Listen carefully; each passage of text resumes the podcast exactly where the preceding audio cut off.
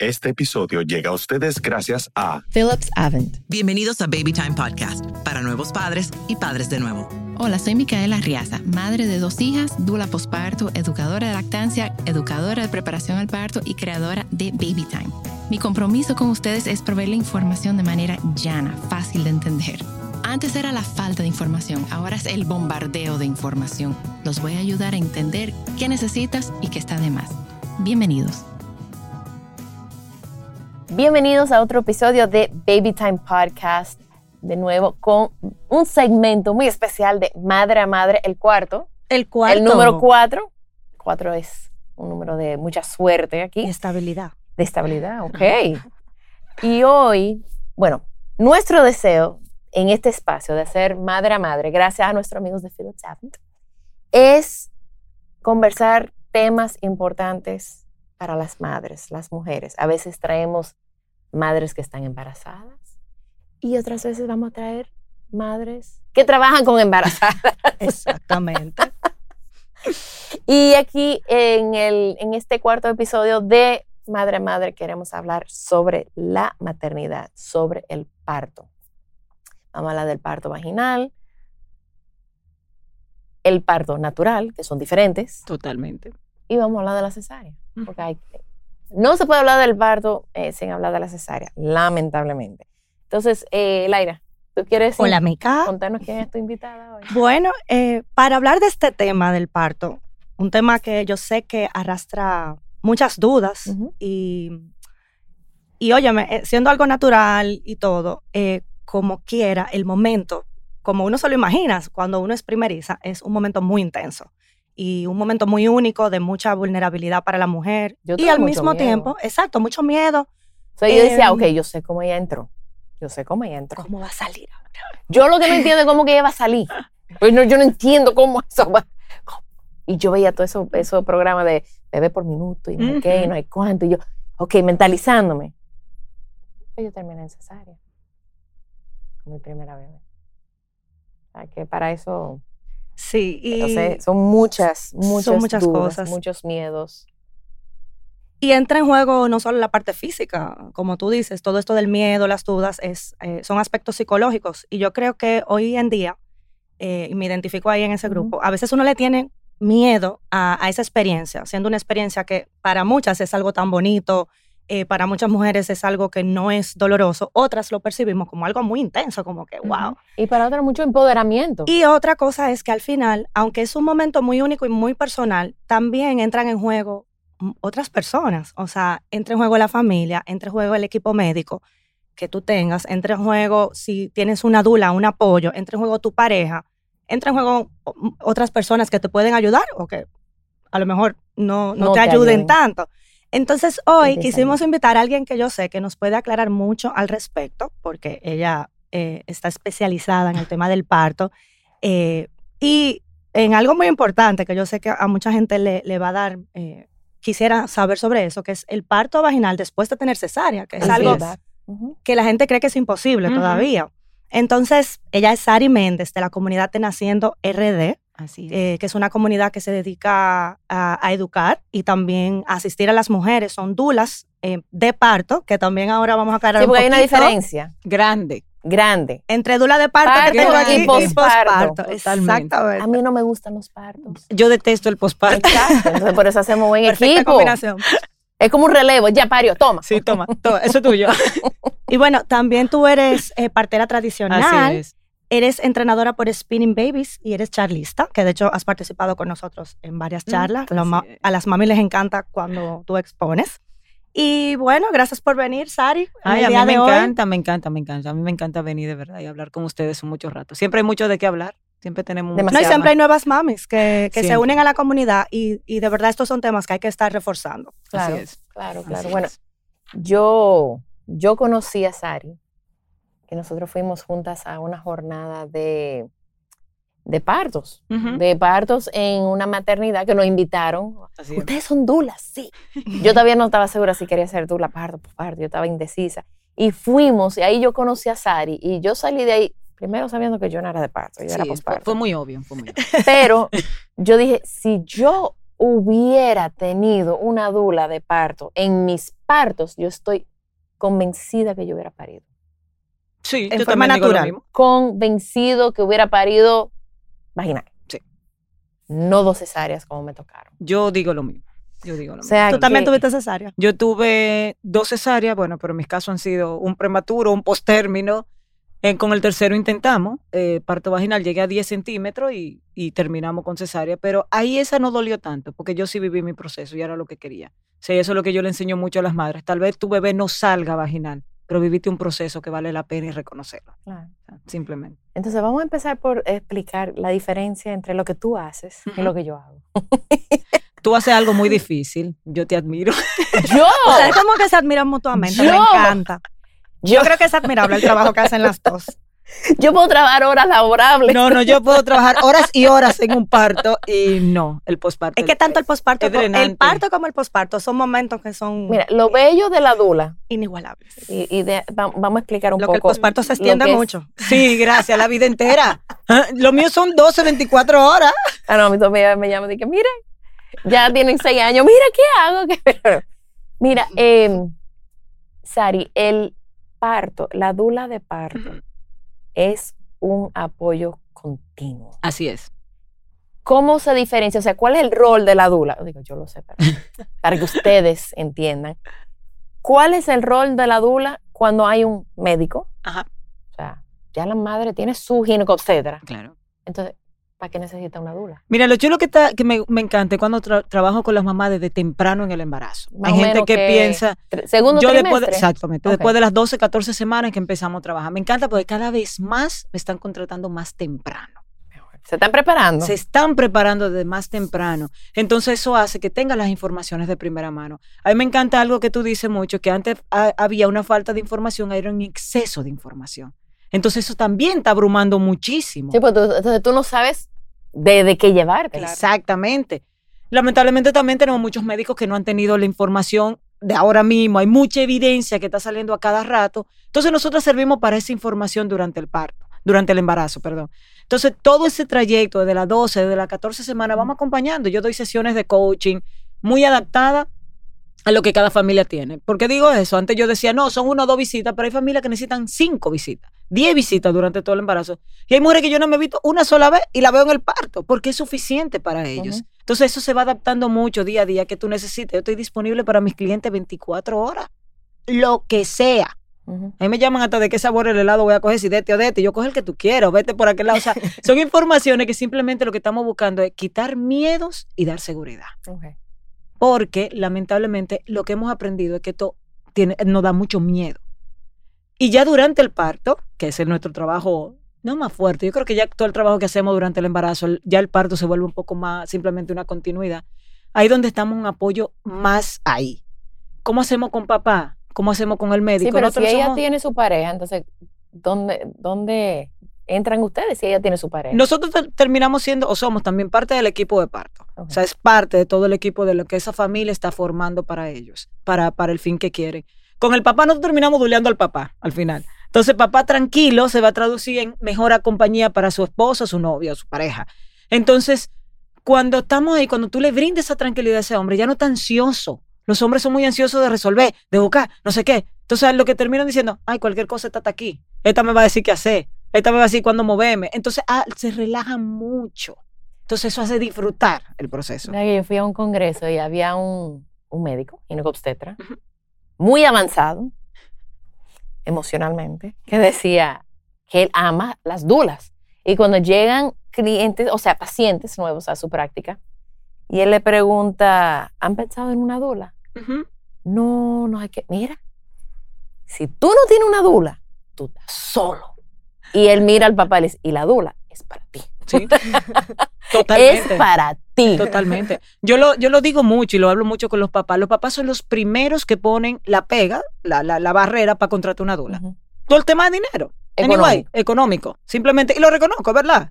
Ellos, ellos están muchas veces para hacer eso. Pero después que contratan, después que pasa el parto, después que tú tienes este hombre tirado arriba, a mí como dura, llorando, terminan diciéndome, oye, tenemos que hablar, tú estás cobrando muy poco. Tú te puedes tirar este trote por esto. Y yo así decirle, pero tú eres el que no quería contratarme. O sea, al final saben muy bien el trabajo, pero ellos necesitan verlo. saberlo. Yo lo mando, entre- entrevisten a otra pareja que ya ha trabajado con Dula, ni siquiera tiene que ser conmigo. Vean la experiencia de otra pareja con una Dula. Y normalmente reconocen que en verdad necesitan a alguien junto con ellos. Y de verdad el estrés baja muchísimo cuando un papá está, traba- cuando un papá está trabajando con una Dula, cuando un médico. A mí me encanta que hay muchos médicos cada Ya vez más están que están dejando. Todavía aparece, ¿no? Claro, aparece. resistencia, porque entonces Aparece. yo creo que no entienden el rol. Exactamente. Creen que tú vas a llegar ahí a jefiar y O a ponerme por encima de Ajá. su criterio médico. Y yo siempre le digo, lo primero que es que yo no soy médico, yo no sé de medicina. Entonces, como yo no sé de medicina, jamás me voy a poder meter en un criterio médico. Sin embargo, el médico que reconoce el trabajo es el que dice, ay, no, no, tú estás con Sari, quédate en tu casa, Ven, vente pues. Sin embargo, el que no reconoce el trabajo, ¿para qué hay que pasarse tanto tiempo en su casa? ¿Qué tú vas a hacer? El peligro, que no sé cuánto. Por eso. O sea, estamos facilitando en la vida hasta los propios médicos. Si lo vieran de esa manera, nos apoyaran muchísimo más. Dentro de lo seguro, porque también es eso, la experiencia de la dula, hay dulas y hay dulas. O sea, eso se sabe. No toda la dula, hacemos match con toda la mamá ni todas las parejas. Pero igual con- eh, que todo, o sea, Sí, no todos los médicos hacen clic con sus pacientes, sino los terapeutas con sus clientes, o sea que es tiene que ver cierta química y, Totalmente. y complicidad Y confianza. y confianza. Exactamente. confianza es Eso algo- pasa en general en, en- en todo y con nosotras se aplica. Yo misma cuando me hablan, mira, yo te quedo contratada a ti, no, mira, entrevista otras dulas. Vamos a ver qué te pasa. Tú caes aquí otra vez, genial, te recibo de mil amores. Pero hay que ver si uno hace. Lo que yo digo, no se lleven del dinero, por Dios. Yo he tenido casos tan cercanos de tema de, de, de, de que se fueron con otra dula y al final no pudieron resolver y cuando tú averiguas, no, es que yo no podía pagarte, dímelo. Vamos a hablar, vamos a buscarle la vuelta a todo esto. Claro. Pero que el tema de dinero en estos momentos es como yo entiendo que es necesario. Yo lo hiciera de gratis y don cualquiera de supermercado me dijera, ven a hacer la compra mensual y yo, ah, miren, dejo de cobrar ahí mismo. Esto es un trabajo. Claro. Entonces, yo voy a estar ahí disponible. Hay muchas necesidades que suceden durante el embarazo, que a veces nos da miedo decirle al médico o nos da vergüenza o simplemente creemos que es un disparate. Para eso disparate estamos nosotros. Para esa sencillez de que te da la tranquilidad a la hora del no, estamos nosotros. Eh, Pregunta, porque esto también lo oí en un congreso y me fascinó, que nos dijeron, ¿sabes que Ninguna de nosotras, quizás nuestras hijas ya, pero ninguna de nosotras de nuestra generación creció pensando en que yo quiero ser una adulta. No, no O sea, para yo nada. quiero ser una adulta cuando yo crezca. Entonces, ¿cómo tú llegas a querer ser una adulta? ¿Y cómo tú llegas a ser una adulta? Sí, las duelas tenemos o buenas historias o malas historias. La mayoría se mete por buenas historias, hay que admitirlo. Tuvieron una dula, tuvieron la experiencia y, ay, qué chulo, yo voy a terminar haciendo esto. Hay algunas que nos hemos metido por malas experiencias. Yo. Yo. Ok.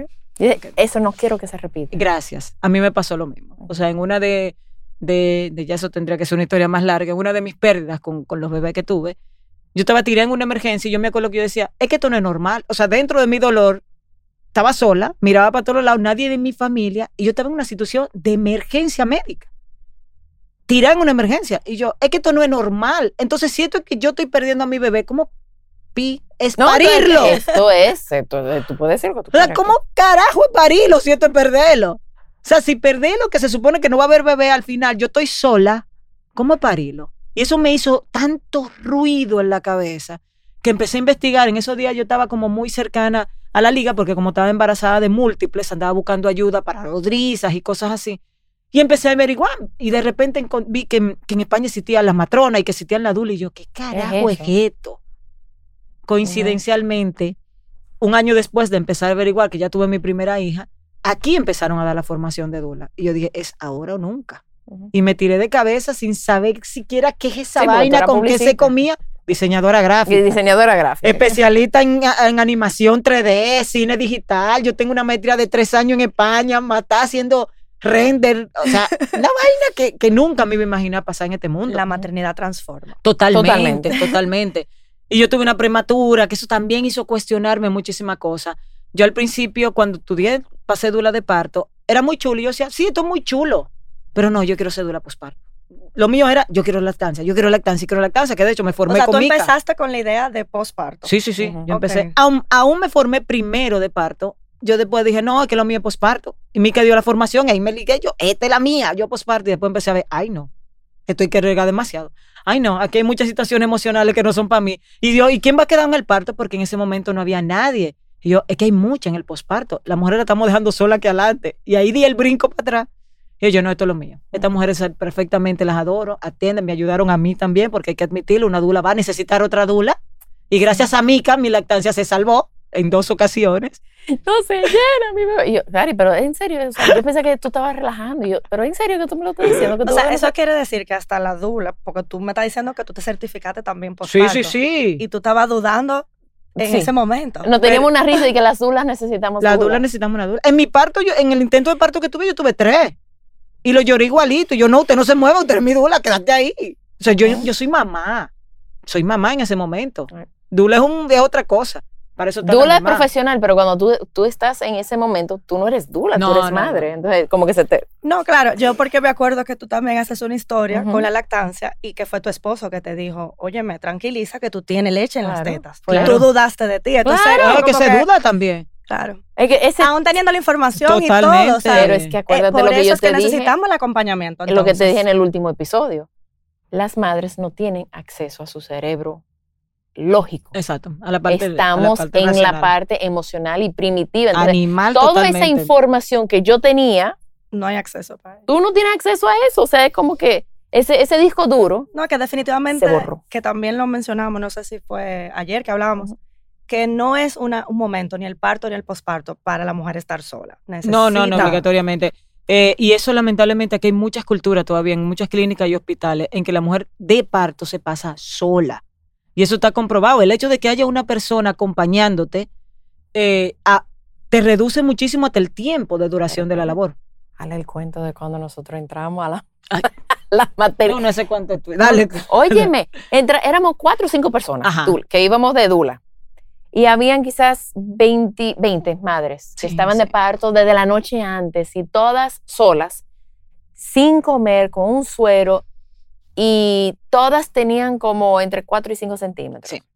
Para parir vaginal hay que llegar a 10 centímetros. Exactamente.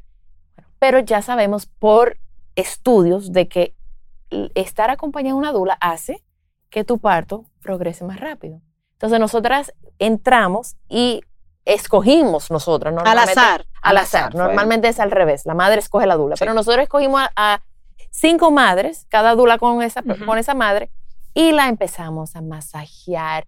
Y le entramos galletica de contrabando ahí para que comieran porque tenían un hambre. Y le dábamos agua. Y la acompañábamos al baño para que hiciera pipí, porque ahí eso es muy duro emocionalmente ver lo que ocurre en las maternidades. Realmente sí. Entonces, quizás habían pasado una, dos horas.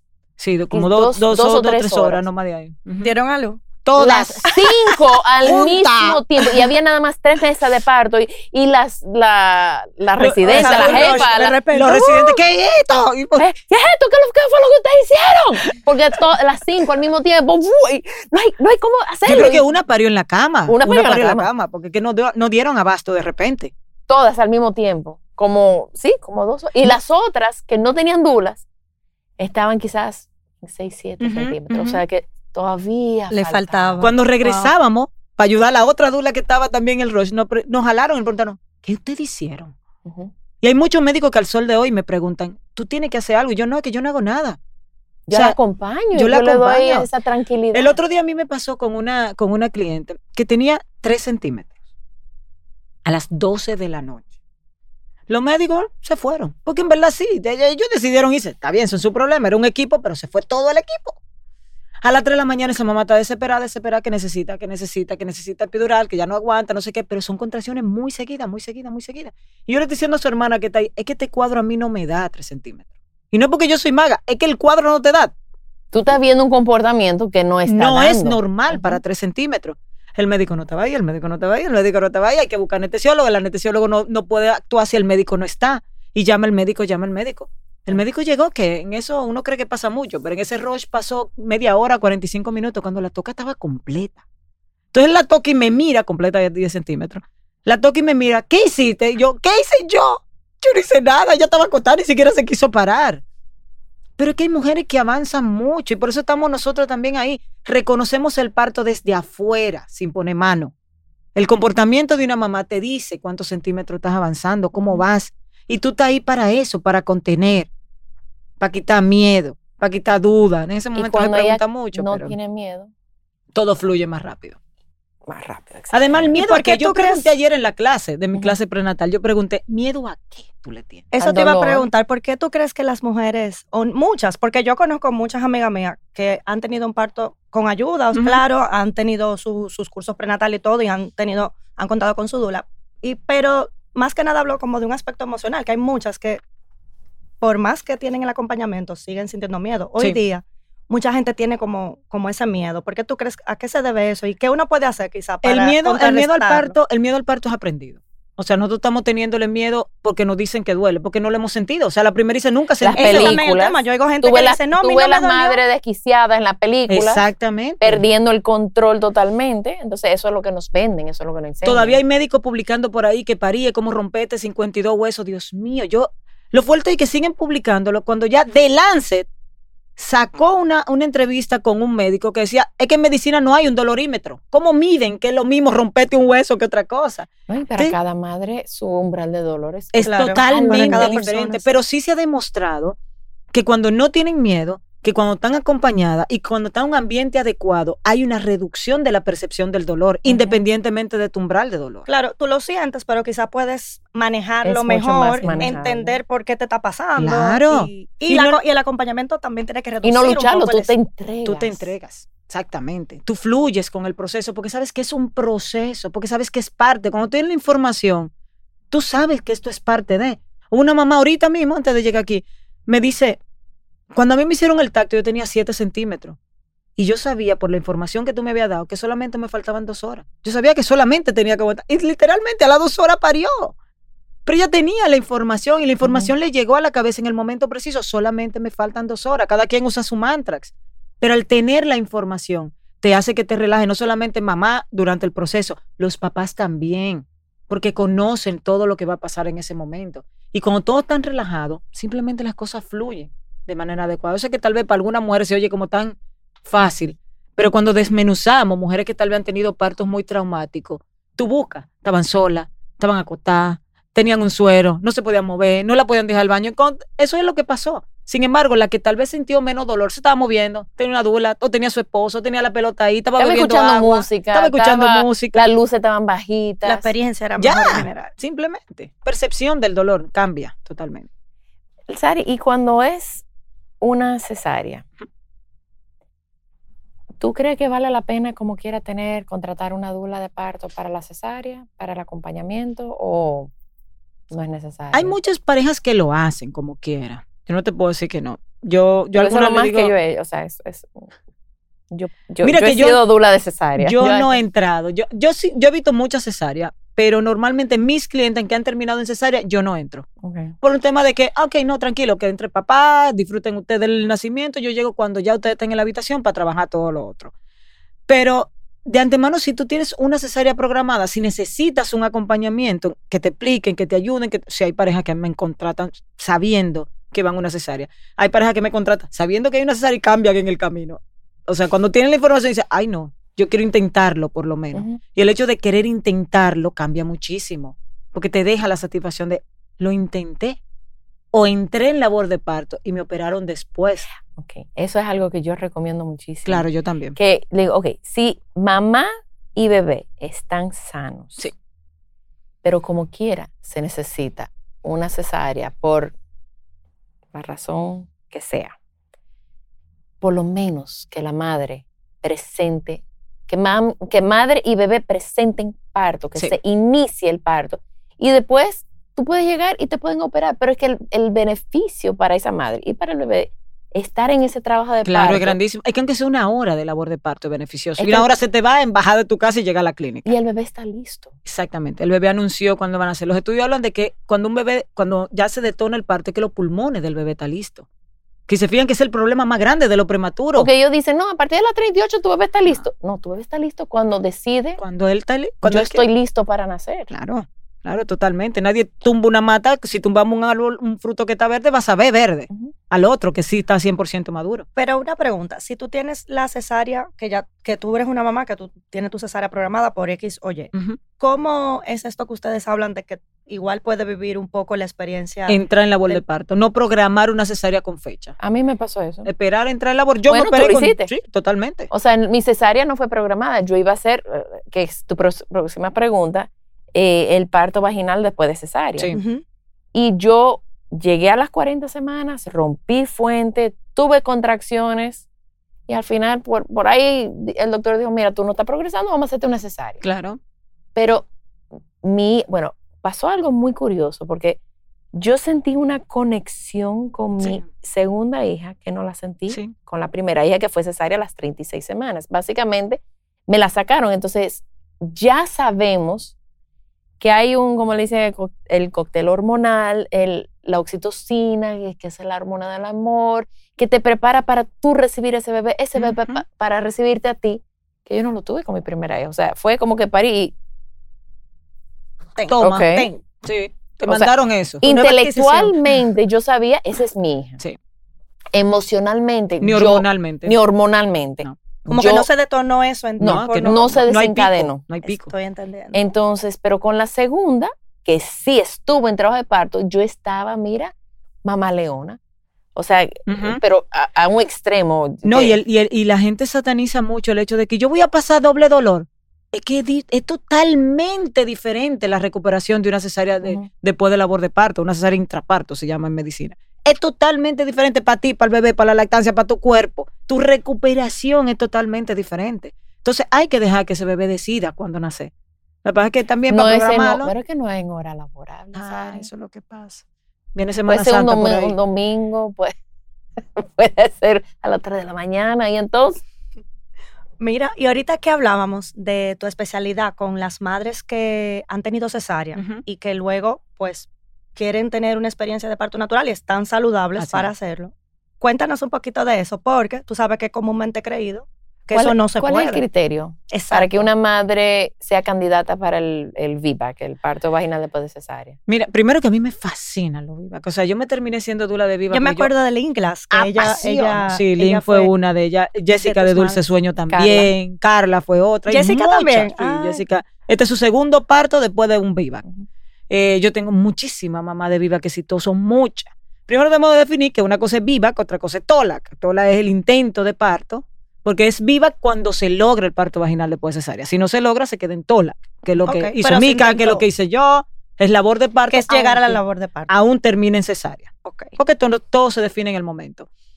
Pero los criterios para el parto vaginal, que eso es muy médico, honestamente, pero según la OMS, todas las mujeres califican para un VIVAC. Ahí se resume todo. O sea, todas las mujeres, a menos que no haya habido, ha, habido una incisión vertical en el útero, en el útero, no en la piel, se pudiera considerar ahí. sí, porque antes yo programada. escuchaba que me parece que es un mito, como que exacto, que, Sí, que no, se le en emergencia. herida, En se le- emergencia pero- todavía se hace. Cuando hay una emergencia real que hay que sacar ese bebé, se abre en vertical el útero. La piel tal vez en horizontal, pero dentro te pueden abrir en vertical por una emergencia médica. Eh, esa es la única condicionante que te ponen. En verdad, sí existe una ruptura de útero. Sí pudiera haber un riesgo de ruptura de útero. Y ahí es donde tenemos que empezar a hablar, en vez de absoluto, hablar en relativo. Es cierto. Yo no puedo decir que no. ¿Hay un riesgo de ruptura de útero? Sí, en un 1%.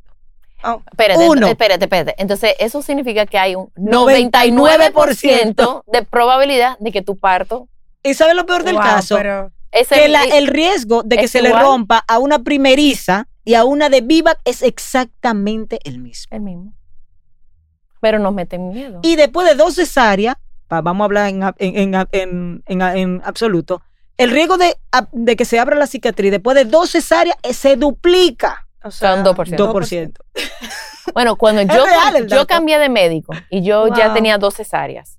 Pero Y- eso se ha difundido mucho, de que, de que Sí, después sí, de la cesárea- totalmente. Sí, es Una vez miedo. cesárea, siempre cesárea, eso es lo que han dicho. De hecho, aquí en los médicos donde más ruptura de útero han visto es aquí, de verdad. Tú preguntas y buscas la estadística a nivel mundial y casi nadie ha visto una ruptura de útero. Aquí es como que, ay no, eso el útero se rompe, ese útero. Tú dices, por Dios, no se le está dando ni siquiera el chance. Pero hay muchos médicos que sí están Cuando apoyando yo el cambié de médico, después de mis dos cesáreas, eh, en mi primera visita, mi, mi doctora me dijo, ¿tú vas a buscar otro bebé? Y yo, no, no, no. Porque si tú vas a buscar es a París que tú vas. Y yo, después de dos cesáreas, claro, ¿por qué no? Es siempre más seguro un parto Siempre que una es más seguro. que una cirugía. Siempre. una- Y no, y la cirugía repetitiva de cesárea tiene un riesgo mayor cada cesárea que se sume. Sea, cada vez vas aumentando el riesgo. Sin embargo, en el parto vaginal no. Estuve en, una, en un congreso precisamente de ACOG en el 2020, febrero 2020, antes de que se acabara el mundo, y estaban hablando de la placenta acretada. La placenta acretada es aquella placenta cuando después que hay una cesárea, una primera cesárea, con un segundo embarazo, y corrígeme si estoy equivocada, la placenta se adhiere, Se incrusta. se, no, no se pega, No, porque exacto. normalmente una, una placenta se, como que se pega Exacto. a la pared del útero. Cuando hay ya una cesárea previa, la placenta entra como a la pared del útero. Se vuelve una se con el útero. Ok, entonces En- la puede... La, es mucho más No, no, no se arriesgado. No se despega. Es una histerectomía. Sí, es un, eh, hay más eh, probabilidad de una histerectomía. Y con cada cesárea Aumenta. aumenta más. Y eso es uno de, lo- de las cosas. Aumenta el riesgo de infertilidad por cesárea anterior. O sea, te puedes volver cada vez menos fértil por la cantidad de cesárea que tú tienes. Hay muchísimas cosas. Sin contar que, vuelvo y repito, es una cirugía mayor. Es una cirugía mayor. O sea, el sangrado, todo lo que lleva. Las infecciones, Las la- infecciones. las reacciones. Pero Ah. hay que atender un bebé. Y encima hay que atender a un bebé. Que no entiende que tú estás de que no entiende que tú. Sari, em, cuéntanos rapidito de tu parto favorito. Mi parto favorito. sea- ¡Wow! Es que yo he tenido tanta experiencia tan bonitas que yo creo que o de cómica. todos- Cuéntanos una cómica que... A ver, antes me agarraron fuera de base. O sea, a mí sí me pasa muy frecuente el tema de cuando los médicos no creen en la mamá. O cuando creen que, ay, no, esto falta mucho, no te apures. O no, yo te la dejo a ti y, y vamos a ver qué pasa. Bebé que se han salido, barse veces por eso mismo. Ah, yo voy a consulta y me avisa. Y cuando llega yo, doctor, se salió. me, ha- me ha pasado varias veces.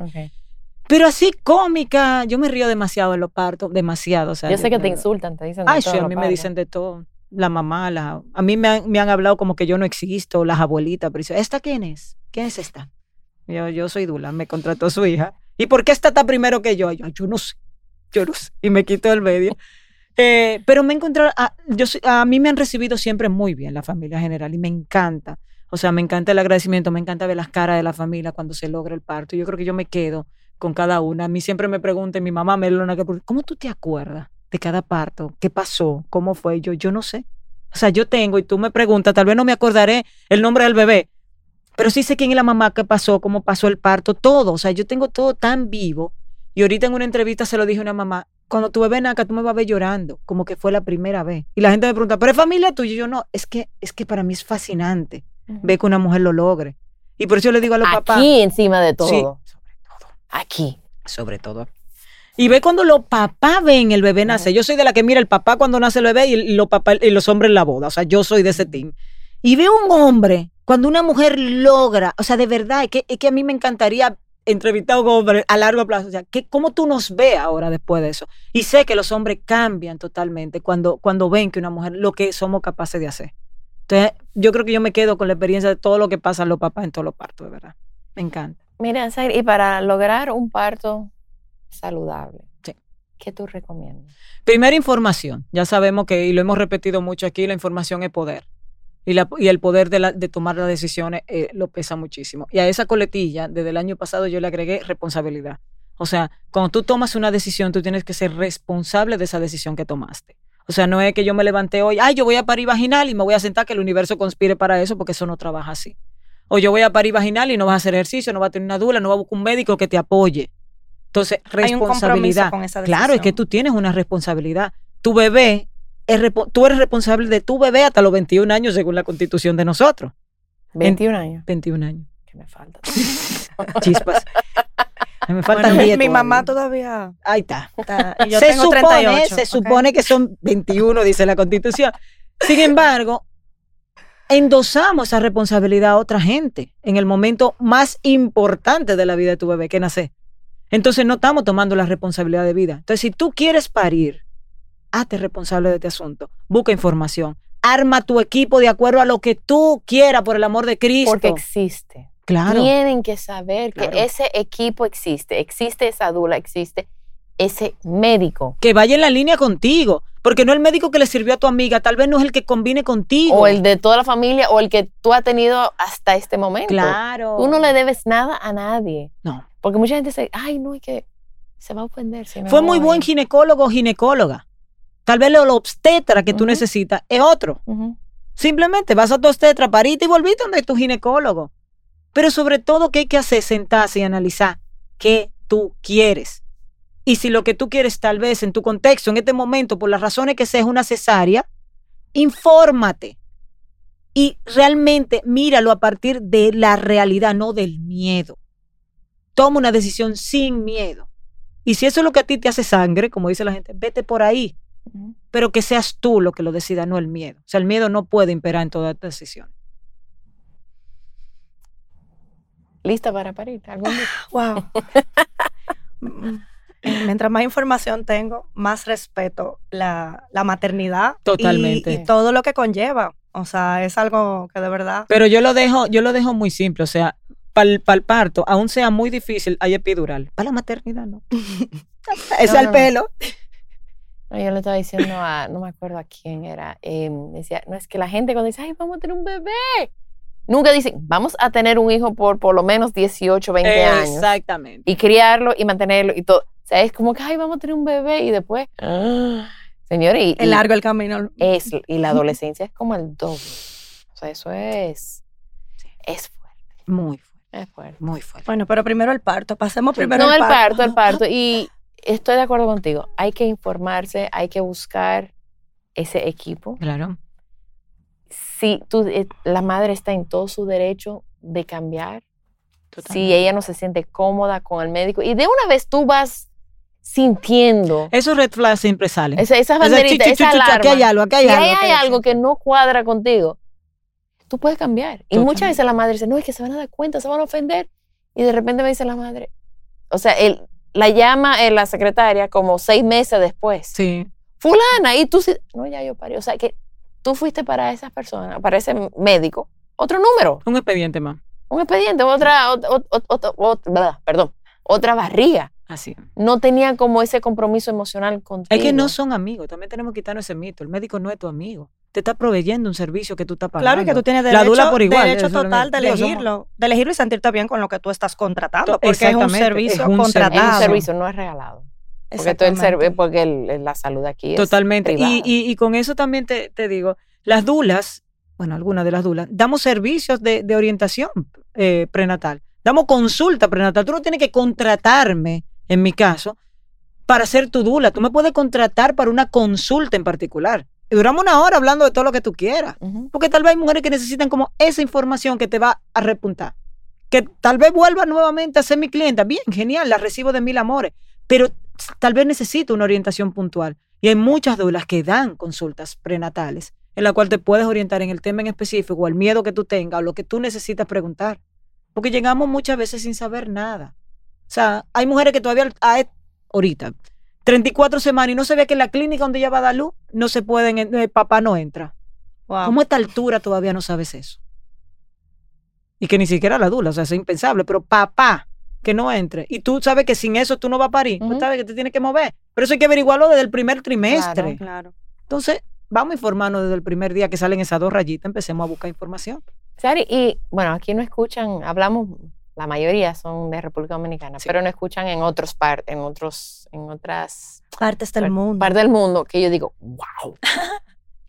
si una de las madres te están escuchando que no se encuentran aquí. ¿dónde tú recomiendas que ella se entre a buscar una dula?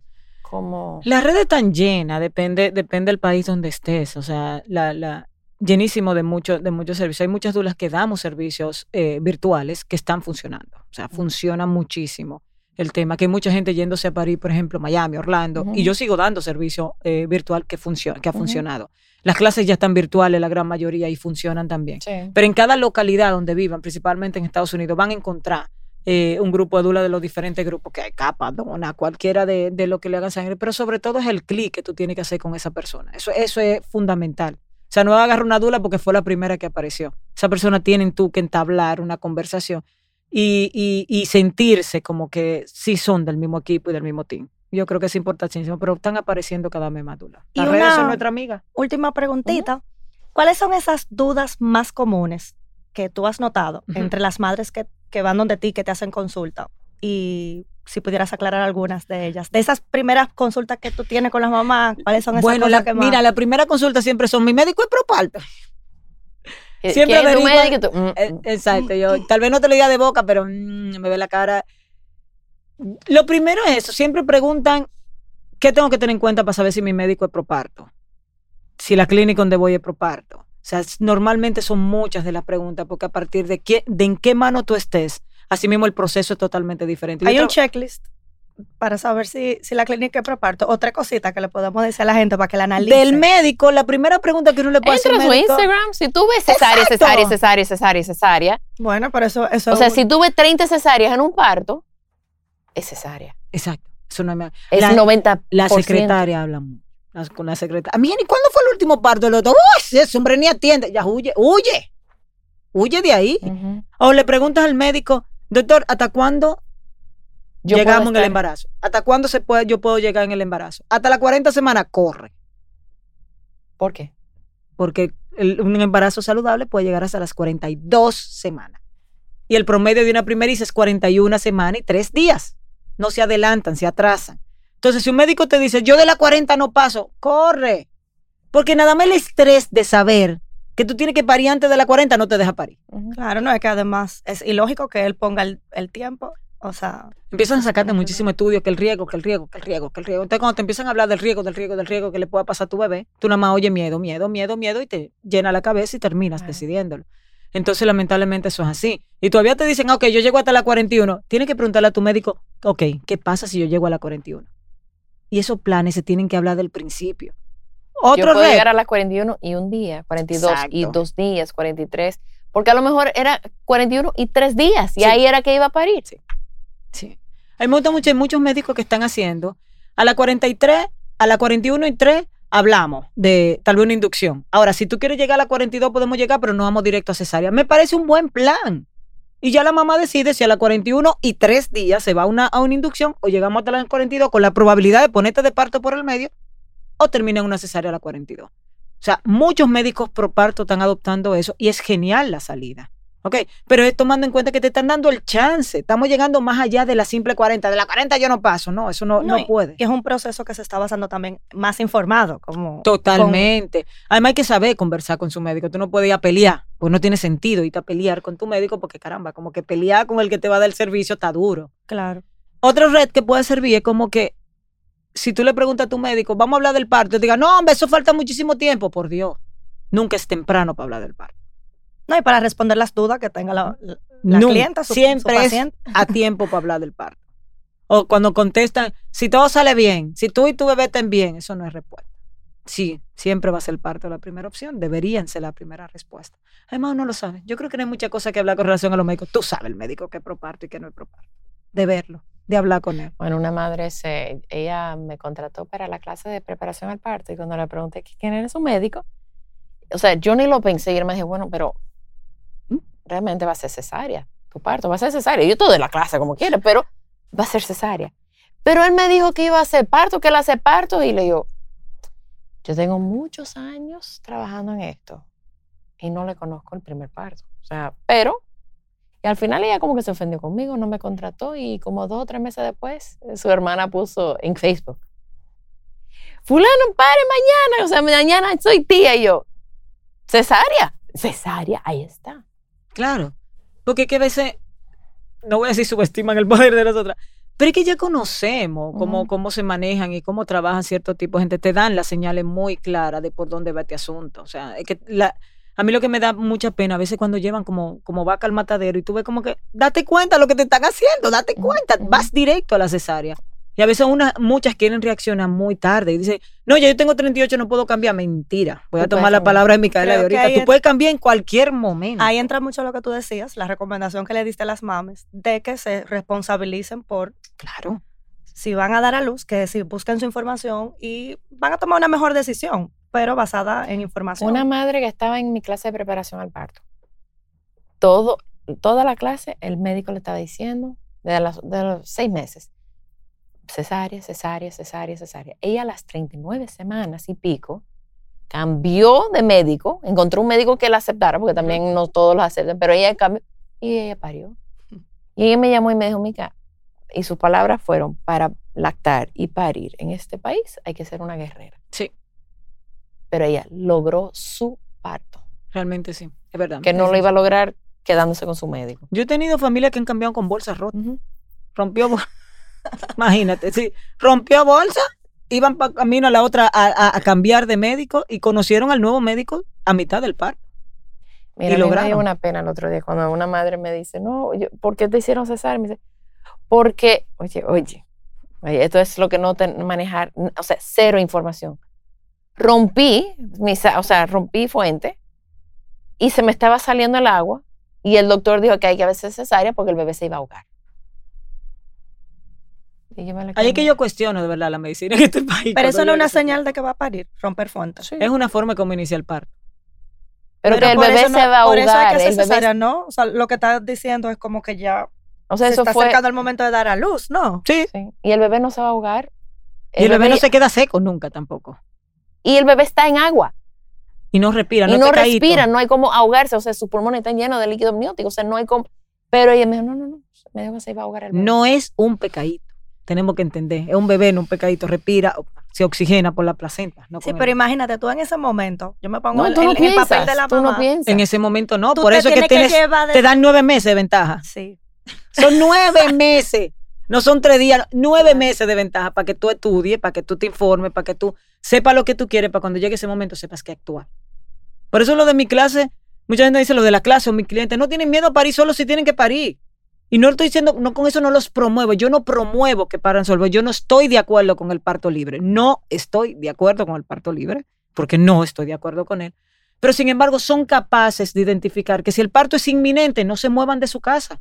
Yo no los recomiendo, No, montarte en un carro y irte corriendo. O sea, el estrés que conlleva eso, el trauma que puede ser eso es mayor que llamar a tu médico por una videollamada y tu médico que te indique qué hacer, que es lo que normalmente pasa. Sari, tú podemos terminar con las, eh, las estadísticas de cómo influye una dula en un parto. Yo creo que yo me acuerdo. Vamos a ver si. Vamos a buscarlas. Yo, sé que es 50% de reducción de la tasa de cesárea, 25% de la duración del parto, de la duración del parto como tal. O sea, que se 40% reduce reduce la- el el tiempo. Ah, que era lo que ustedes hablaban ahorita, del ejemplo con, con las chicas en la maternidad. 40% menos de uso de oxitocina, de pitocin, porque nosotros somos un pitocin natural. Eh, el uso de, de analgesia también, ¿no? La reduce como un 25%, creo Ujú. que es. Estoy buscando aquí. Beneficio de tener una dula. Vamos a ver. Dula en el embarazo, dula en el parto. Pero estoy buscando específicamente esos, Esos numeritos. esos numeritos. Se- Pero no, sí, pero ella- que son ella se- 70 ella se acordó muy bien. 73% la, la, la, la satisfacción padres bebé. Porque Ajá. no, antes era madre bebé, ahora es padres bebé. Son ambos que se benefician te del hecho de tener una dula. Ya que tú hablas de eso, y eso es, un tema como muy. ¿Qué está pasando? ¿Te ha tocado madres, o sea, ¿cómo, cómo lo puedo decir?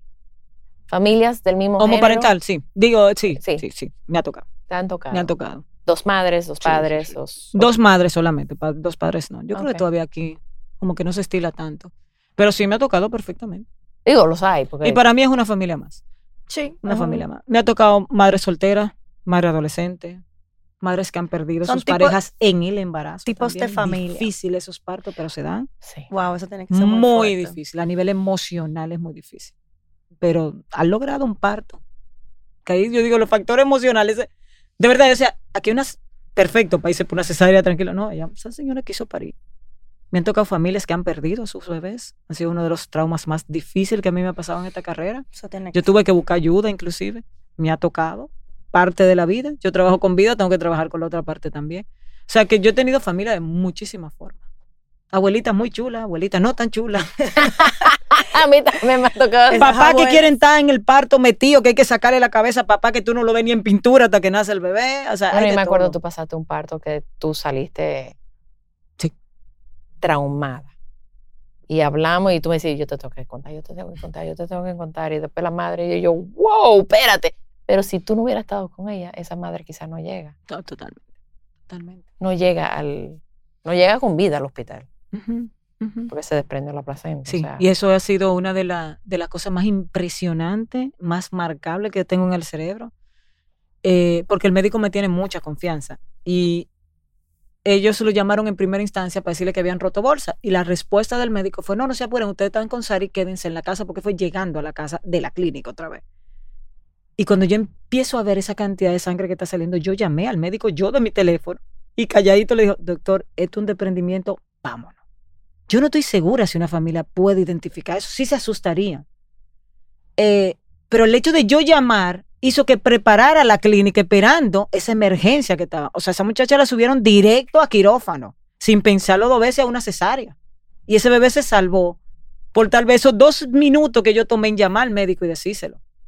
Y a veces los médicos ni siquiera eso pueden ver. El otro día, mete los ojos me salieron cuando un doctor, eh, que yo puedo mencionarlo sin problema, me llama y me dice, gracias que me referiste a una paciente. Yo me quedé como que... Pero ese mismo doctor, el que me llama, cuando tenemos un cliente en común, y me dice, sí, yo vi a fulana, está de tal forma, tal forma, tal forma, está todo bien, no te apures, está todo... Se toma el tiempo en decirme a mí como Dula que no debería, no tiene por qué hacer tú eso. no te- porque eso a ti no te... No me hace nada. Pero sin embargo se toma el tiempo en decirme su presión está bien, el bebé está de tal forma, Pero hay que hacer tal forma y un Claro que está genial. Claro. Porque me ve, ni siquiera tiene que pagarme nada, me ve como parte del equipo Del para equipo esa, de esa madre, familia. claro. Bueno, Entonces tú dices, familia. Mierkina, ¿cuándo lograremos trabajar así con todos? Y que no nos vean a nosotros como competencia, porque jamás en la vida, No, no somos competencia. jamás en la vida somos competencia. Sari, ¿y dónde la gente se puede comunicar contigo? Arroba naciendo RD, por ahí hoy. Eh, ahora tengo una nueva mía, ay, yo creo que la voy a alimentar algún día. Arroba Sari la Dula. También ando Oh. por ahí. Claro, para ver en los dos sitios. Pero por cualquiera de esas vías me pueden encontrar. Y cualquier cosa que necesiten, hay un calendario para cita conmigo y toda la cosa donde podamos estar cerquita. Me encanta ayudar. Ay, Muchísimas gracias, Ari, por venir a nutrirnos Siempre un y a placer. aclararnos este tema del parto que, bueno, yo, yo estoy temblando aquí. No mentira, pero Bueno, yo no, pues digo, yo no vuelvo a parir, pero yo no volvería a parir sin una No, yo tampoco. Quizás Yo tampoco. Dos. Yo tampoco paro sin dula. Pero yo parí sin dula. No. Never. Jamás bueno, yo tampoco nunca. lo haría. Exacto. Ay, Muchísimas gracias. Qué bueno Siempre un verte. placer, me encanta Bueno. verlas, de verdad. Y nos vemos en un próximo episodio. Hasta pronto. También estamos en babytimerd.com con nuestros talleres online, donde yo y todo el equipo estamos disponibles para ayudarlos a sobrevivir el posparto y todo lo que conlleva. Gracias por acompañarme. Por favor, comparte este episodio con alguien que necesite escucharlo. Nos pueden seguir en las redes sociales como BabyTimeRD. Babytime Podcast es grabado en Pinktree Studio.